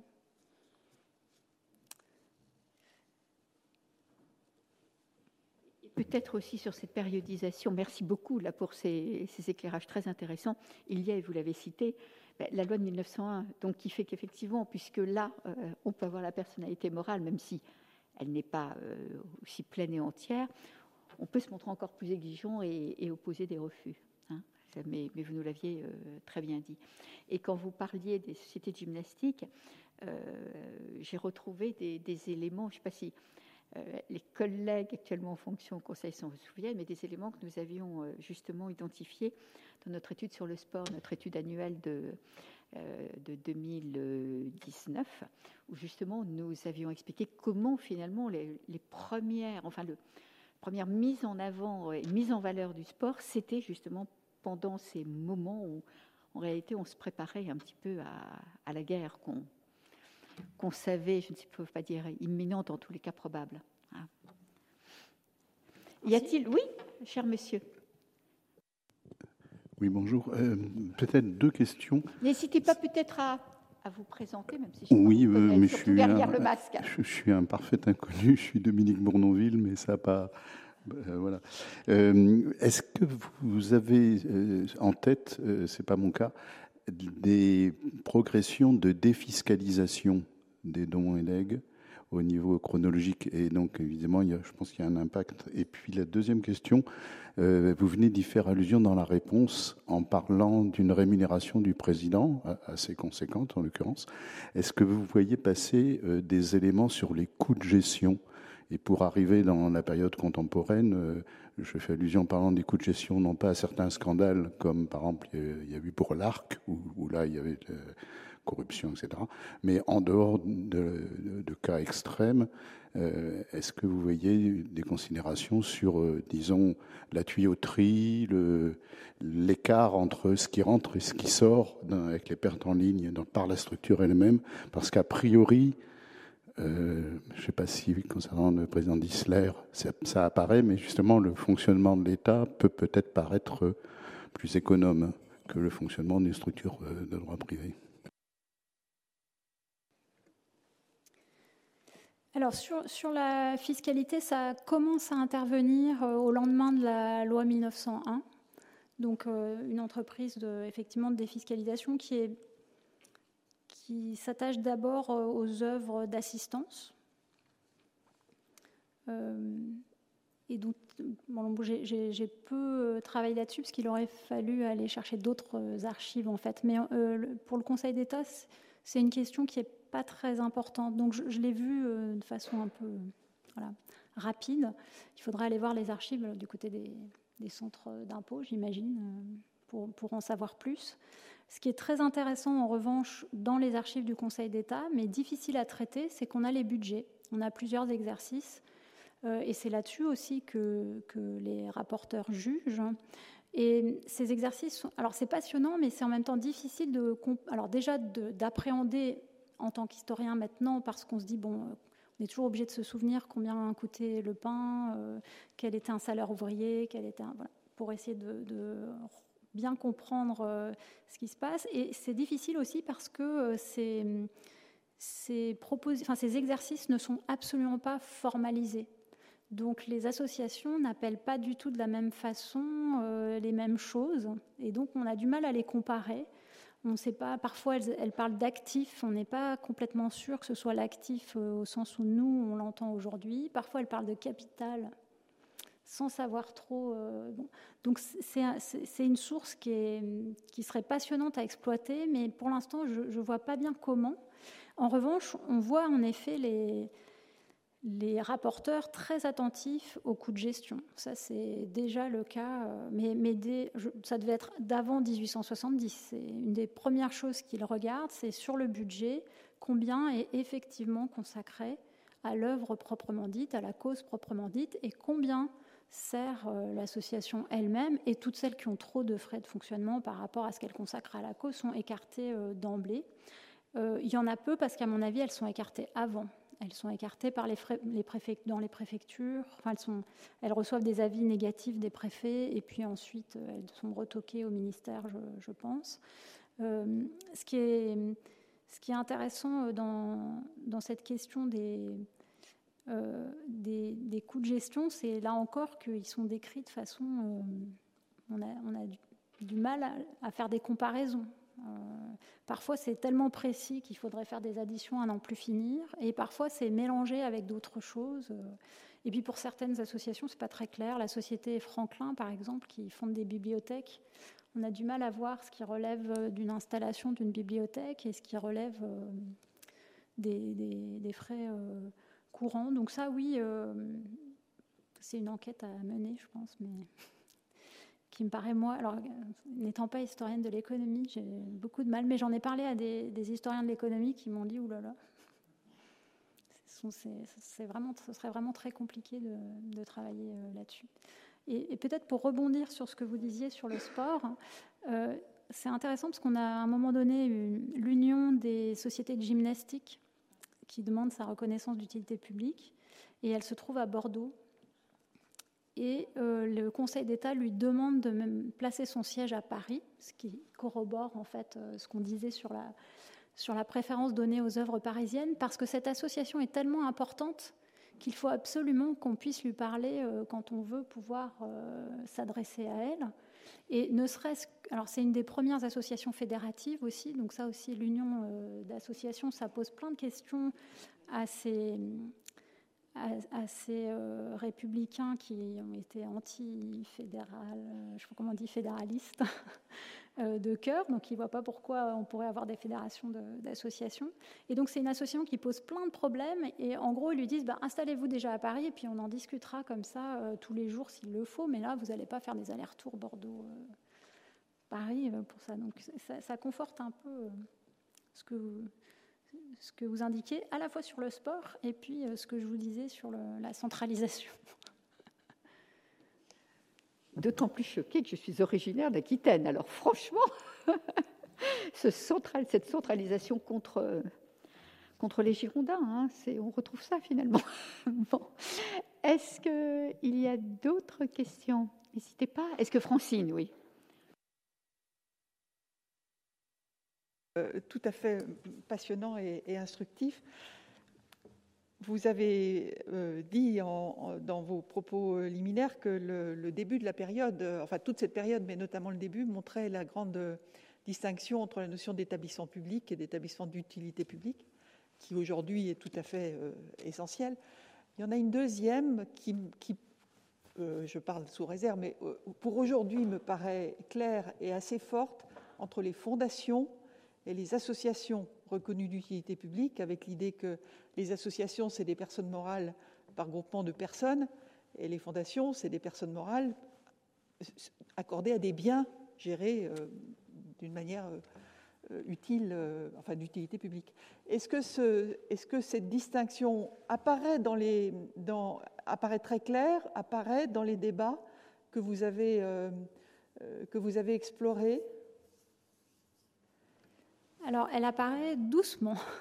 C'est-à-dire qu'au début de la période, euh, on, ne confond pas euh, les deux, mais ce qu'on appelle fondation, c'est euh, un don ou un legs qui est assigné à une cause. Et donc, on peut faire, par exemple, on peut faire un don à l'Académie française pour qu'elle fonde un prix, et ce sera le prix Berrier qui doit exister d'ailleurs. Euh, et donc c'est ça une fondation au départ. Et donc dans la plupart des cas, au départ, on a l'idée que d'un côté, il y a les biens qui sont euh, assignés à une cause, et d'autre part, il y a une œuvre qui est animée par des personnes. Et donc on ne pense pas la fondation indépendamment de l'association. Euh, la fondation, c'est une sorte d'association plus plus, c'est-à-dire qu'il y a des associations avec d'abord des personnes, ça on les traite assez facilement, et puis il y a des associations un peu bizarres qui se créent pour euh, gérer une fondation ou qui étaient déjà créées auparavant pour gérer une fondation. Donc au début, la situation est celle-ci.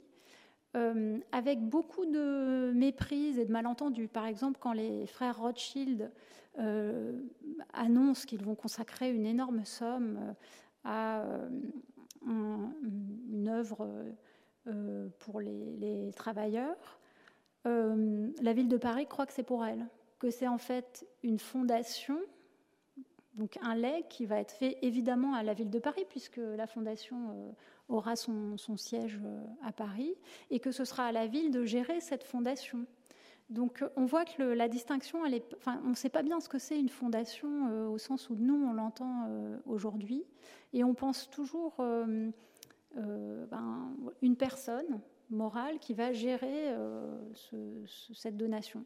Et, l'idée qu'on s'en fait aujourd'hui apparaît avec les, grosses donations. Par exemple, cette affaire des des frères Rothschild, eh bien, elle, oblige le Conseil d'État à préciser ce que c'est en réalité une fondation, à proposer des statuts modèles, ce qui n'était pas le cas, et qui sont très différents des statuts modèles qui ont été proposés pour les associations. Donc ça intervient plus tard, mais ça commence à exister. Et puis il y a de grosses hésitations sur le rôle des fondateurs. Euh, et c'est là qu'on voit le Conseil d'État céder. Je dis céder parce qu'il y a des républicains véhéments au Conseil d'État qui trouvent ça scandaleux. Donc moi j'ai l'impression que quand euh, on ne suit pas leur avis, euh, on cède. mais, et qui vont céder au désir des fondateurs. Par exemple, la société Goncourt, ça s'appelle société, alors qu'en réalité, aujourd'hui, on appellerait ça plutôt une fondation. Il y a un capital qui doit servir, dit l'un des membres du Conseil d'État de façon assez agacée, à payer un repas à 10 personnes une fois par an et à leur permettre de vivre. Est-ce que vraiment c'est de l'utilité publique? On se le demande. Donc ils sont très critiques. Bon, en plus, ils détestent Huysmans, donc on a des longues descriptions de, sur, Huysmans, enfin de, romans de Huysmans. Euh, et donc là, on voit bien que même la société ne sait pas qu'elle est une fondation, puisqu'elle s'appelle Société euh, Goncourt, et on imagine qu'il y a ces dix personnes-là qui vont être pensionnées, représente la société et qu'à côté il y a la fondation et que le Conseil d'État doit lier les deux. Euh, en se demandant ce que font ces gens, en quoi ils sont désintéressés, enfin, et puis finalement, euh, on finit par accepter en fait cette, solution. Mais je ne dirais pas que c'est encore une vraie fondation au sens où on l'entend aujourd'hui. Ça intervient plutôt 1900, 1905, 1910. Là, on commence à avoir euh, des fondations qui sont vraiment orientées autour d'un capital, d'une dotation. Permettre juste les statuts modèles dont vous parlez, c'est quelle date pour les associations et pour les fondations? Là, il me faut mon deuxième cerveau parce que mais j'ai les dates, enfin, mais je, ne sais plus, je ne les connais plus. Euh, pour les associations, je ne suis pas sûre que ce soit les premières d'ailleurs, hein, mais je vais quand même regarder si je retrouve statut modèle dans mon texte, ça devrait se retrouver assez, assez facilement. Mais dès que j'ai la solution, je vous la donne.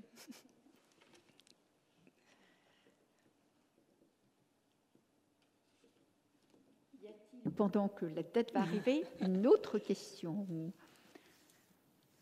une autre observation.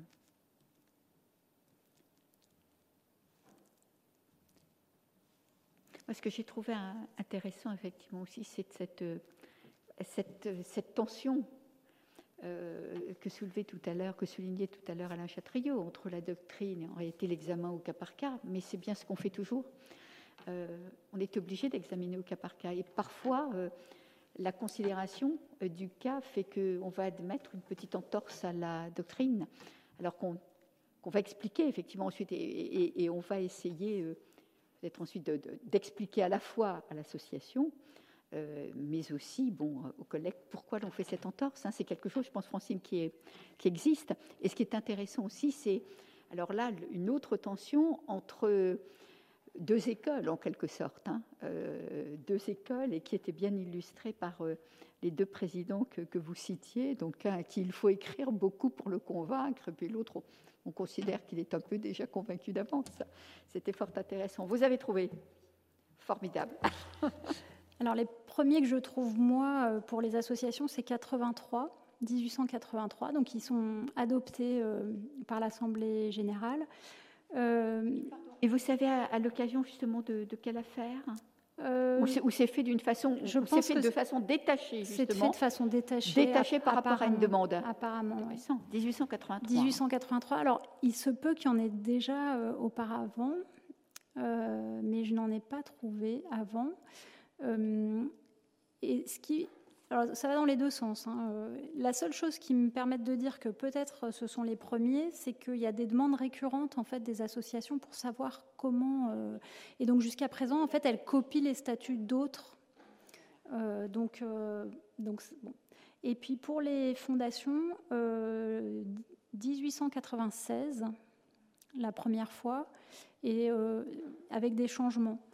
Et donc, c'est à partir de ce moment-là, en fait, où coexiste euh, la fondation au sens ancien du terme, qui est souvent réorientée euh, vers des, personnes publiques, en fait. C'est des petites fondations, euh, souvent. Et la fondation au sens moderne du terme, qui, renvoie plutôt à des grosses fondations avec souvent 1 million, 10 millions. Enfin, c'est des, des dotations très importantes pour l'époque.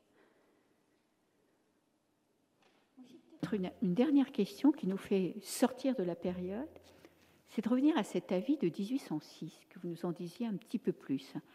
cet avis de 1806 où l'on où déjà le Conseil d'État, donc nous sommes bien avant, on est tout, tout début du 19e siècle, donc récapitule les choses. Pouvez-nous en dire un petit peu plus sur le contexte, enfin le, j'allais dire un peu le pourquoi et le, et le comment, parce que c'est, euh, j'avoue que j'ai été étonnée, je n'avais absolument pas ça en tête, donc qu'il y ait eu euh, déjà ce travail euh, dès ce moment-là.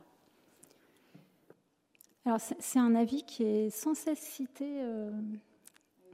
Ce qui est intéressant aussi, alors dans, les évolutions, je ne l'ai pas, pas indiqué à Alain Chatriot quand il m'a posé la question, mais en 1879, euh, les, plus républicains au Conseil estiment qu'on peut plus se contenter de faire des, décrets de reconnaissance d'utilité publique en visant euh, deux textes. Et donc, ils commencent à. Ça devient très long. En, expliquant que plus ils viseront de, textes, et plus ce sera euh, non arbitraire en quelque sorte. Alors, il y a une tension entre ceux qui ne veulent citer des textes que à partir de 1879 pour montrer qu'il y a une rupture, et puis ceux qui l'emportent qui disent non, non, il faut citer à partir de 1666. Euh, ah oui, oui, alors donc on a des, projets de décret à cette période euh, de retrait et euh, d'une déclaration de reconnaissance d'utilité publique très très long. Et ça se calme un petit peu quand même par la suite. Ils doivent se rendre compte que c'est quand même pas tenable. Et en particulier, l'avis de 1806 est souvent cité. Donc c'est ce qui m'a conduit à y revenir. Et on voit que la doctrine, elle est déjà très, très sûre à cette période. Et donc. Et, que sans doute elle se fonde en fait sur des pratiques qui existaient avant. Euh, et donc là, on voit que c'est euh, à propos de l'administration des, hospices de Bruxelles, avec un certain nombre de, voilà, de, sociétés, d'établissements, et que euh, il n'est pas question de laisser ces établissements fonctionner sans, contrôle du gouvernement. Et on voit bien l'angoisse en fait du Conseil d'État. Hein. Il y a une pureté des intentions, c'est sûr, mais il faut examiner ces établissements. Il y aurait, je cite, de graves inconvénients à tolérer et à reconnaître sans ces formes salutaires et conservatrices, l'existence de ces sociétés qui, ne se contentant pas de donner des secours à domicile, contractent avec des particuliers l'engagement de les loger, de les vêtir, de les entretenir. En gros, elles créent des intérêts. Donc on est toujours là-dedans. C'est que l'activité des associations, dès qu'elle se développe, crée des intérêts et ces intérêts mettent en cause, alors pour 1806, plutôt l'ordre public, puisqu'on fait confiance, il y a un crédit qui est accordé. Et si ce crédit est, trompé, eh la confiance publique va être altérée. Et la confiance publique, euh, c'est l'ordre public. Donc, euh, il va y avoir un trouble dans l'ordre public si les donateurs ne peuvent plus donner avec confiance, si les héritiers se sentent spoliés par euh, de folles donations ou de, euh, des testaments euh, inconsidérés, euh, si les bénéficiaires sont maltraités. C'est insupportable pour le public. Donc on a l'impression que c'est très républicain, cette façon de penser les choses, c'est-à-dire que de se dire que le fait de maltraiter un pensionnaire indigent est une atteinte à l'ordre public. Et en fait, ça plonge ses racines. Alors là, on est sous l'Empire. L'Empire expansif. Hein, il a Munich quand il signe le, décret. Euh, mais euh, mais ce sont des réactions qui, sont, qui existent en fait euh, depuis la construction de la monarchie. qui consiste à ne pas laisser en fait ces corps intermédiaires libres. Merci beaucoup. Je crois qu'on a, on va dire, la dernière question. Sauf s'il y avait un ultime remords par M. Bournonville. Ah, merci. C'est juste euh, pour rebondir à nouveau là-dessus. Euh, vous avez fait allusion au fait que dès la publication de la loi de 1905, la possibilité d'avoir la personnalité morale euh, a, donc durci hein, les attributions. Est-ce qu'il y a eu carrément des retraits à, cette date-là. Et puis j'en profite, je profite du micro. Euh, J'allais dire en miroir, euh, il serait peut-être intéressant un jour que quelqu'un se pense sur la pratique notariale Et je crois savoir que pour un notaire, vérifier si les clauses euh, de dévolution de dons et legs sont bien respectées, je crois savoir que c'est très bref, de l'ordre de cinq ans après l'acceptation. Et puis après, en fait, il n'y a pas vraiment de contrôle, alors que, évidemment, ça peut, ça peut s'étendre sur des, dizaines et des dizaines d'années, l'usage du bien en question, que ce soit d'ailleurs mobilier ou immobilier. Alors, une des raisons pour lesquelles il y a si peu de reconnaissance d'utilité publique, c'est qu'il est très difficile pour le Conseil d'État de retirer euh, cette euh, reconnaissance et, l'argument revient systématiquement avec une angoisse majeure qui sont les biens sans maître. Et on l'a un petit peu évoqué euh, à propos de la, comtesse Amélie Fouché de Careil, mais ça revient à plusieurs reprises cette idée que euh, si une association disparaît, elle perd automatiquement euh, la reconnaissance d'utilité publique, mais c'est la même chose si on lui retire. Elle n'a plus la personnalité morale, donc elle ne peut plus gérer son patrimoine. Et pour euh, un Conseil d'État qui se veut constructeur de l'État de droit, l'idée que ces biens sans maître reviennent à l'État est de plus en plus compliqué à admettre. Parce qu'on dira, dit Georges Coulon à plusieurs reprises, que l'État a retiré la reconnaissance d'utilité publique pour récupérer des biens publics mais d'origine privée. Et donc ça rend de plus en plus difficile euh, ce retrait. Euh, il y en a quand même. Donc euh, moi j'en ai trouvé trois ou quatre sur toute la période pour tout vous dire. Deux cas assez intéressants en particulier. Il y a un retrait de reconnaissance d'utilité publique pour l'association des frères de Saint-Joseph à Brigné-Oulin, enfin c'est dans la région lyonnaise, qui à l'époque ont été, enfin, sont en procès pour maltraitance sur, sur les enfants qui ont été placés dans leurs mains. et le Conseil d'État est très embêté parce qu'il doit opérer le retrait de l'utilité publique avant que le procès ait atteint son terme. C'est le gouvernement qui le lui demande, euh, par souci d'apaisement en fait de l'opinion publique qui est scandalisée euh, par ces pratiques. Et donc c'est un projet de décret très très très long. Et finalement, ils vont chercher euh, un vice de forme dans la fondation, de, dans la création de, l'association, pour pouvoir retirer la reconnaissance d'utilité publique sans jamais faire état bah, du procès qui n'est pas terminé en fait. Euh, donc ça c'est un, cas qui est relativement intéressant parce qu'en plus euh, il y a euh, dans cette discussion une tension entre ceux qui disent mais on s'en fiche, c'est l'arbitraire, on retire, on est là pour dire qu'on a le droit de retirer et qu'on retire sans visa. Et les républicains disent ah non non il va aller, il nous faut au moins une dizaine de visas pour justifier cet acte qui est extrêmement lourd de retrait de reconnaissance d'utilité publique. Et le deuxième cas est intéressant parce que c'est une association qui a cessé de fonctionner. Et euh, les héritiers des derniers membres de l'association se sont installés dans les immeubles de l'association et vivent depuis 20-30 ans. Et donc, le Conseil d'État euh, se retrouve euh, interpellé alors, par le ministre de l'Intérieur via le maire en fait, de, la ville pour dire bah voilà l'association de Sainte-Zite là il n'y a, plus personne. Si, en fait, il y a les héritiers qui habitent euh, dans l'immeuble. Et donc là, encore, euh, bien sans maître, oui, mais enfin, il y a des intérêts qui se sont constitués. Ces héritiers ont cru qu'ils pouvaient euh, vivre, ils n'ont peut-être pas les moyens. Allons enquêter sur leurs besoins, sur leurs moyens de subsistance, et puis finalement, en fait, le Conseil d'État accepte de laisser les héritiers en possession de ces immeubles jusqu'à la fin de leur vie. Donc ils, en font en quelque sorte les usufruitiers.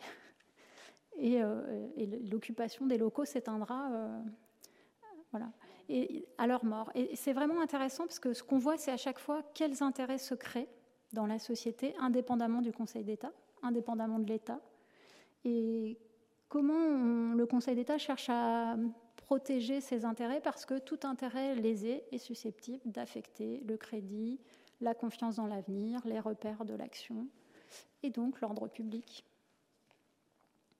On y revient. Vraiment, euh, très grand merci chère madame, pour ce magnifique exposé, pour ces réponses à des questions intéressantes, des réponses qui nous ont encore permis d'explorer d'autres voies et, d'apprendre encore beaucoup de choses. je suis sûre que nous en ferons tous notre miel. Et cela a donné, un espace chère Francine, je trouve une profondeur euh, justement historique. C'est un des, intérêts de, ces conférences, ben, à l'action même, à l'activité qui continue à être une activité très importante pour le Conseil d'État en, sa section de l'intérieur, donc relative aux, fondations, aux associations, à la reconnaissance d'utilité publique. Nous avons même pu remonter jusqu'en 1806 et peut-être 1666, nous irons voir. Merci vraiment mille fois. Je vous propose de réapplaudir Madame Gaborio qui le mérite bien.